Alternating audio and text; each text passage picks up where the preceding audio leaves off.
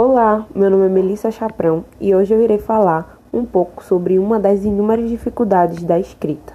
Inclusive, essa dificuldade foi citada na última aula da professora Graziella. Essa dificuldade se chama dislexia. A dislexia é um distúrbio ou transtorno de aprendizagem na área da leitura, escrita e também na soletração. Infelizmente, a dislexia não é muito conhecida atualmente. Ela é um transtorno hereditário, ou seja, pode ser aderida de pai para filho. Esse distúrbio é crônico, podendo durar anos ou também a vida inteira. O tratamento pode ser feito com dois especialistas, o psicólogo e o fonoaudiólogo. Porém, nenhum desses dois profissionais podem diagnosticar a dislexia.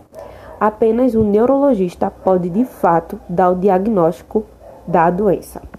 O professor é o primeiro profissional que pode identificar supostos sintomas, pois é ele que está diariamente com o aluno todos os dias. Porém, o professor também não pode diagnosticar o aluno.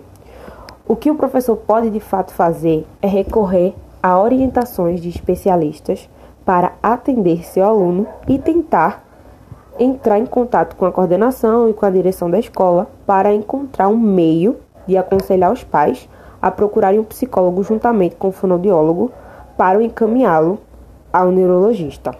Um tratamento pode ajudar, mas essa doença não tem cura.